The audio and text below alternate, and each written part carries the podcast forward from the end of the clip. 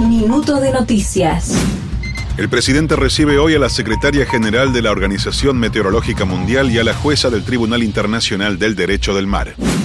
Jujuy denunciaron operaciones de inteligencia e infiltrados del gobierno local en la protesta.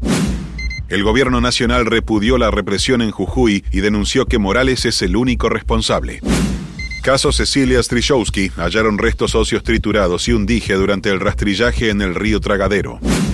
Más de 2.200.000 personas se movilizaron en el fin de semana largo impulsados por el previaje. Comenzó el llenado del gasoducto Néstor Kirchner, obra clave para el desarrollo energético. Fútbol, el cuerpo técnico y algunos jugadores del seleccionado regresaron esta madrugada de la gira asiática. Estudiantes frente a San Lorenzo y Central Córdoba ante Gimnasia dan inicio hoy a la fecha 21 de la Liga Profesional de Fútbol. Más información en telam.com.ar y en nuestras redes.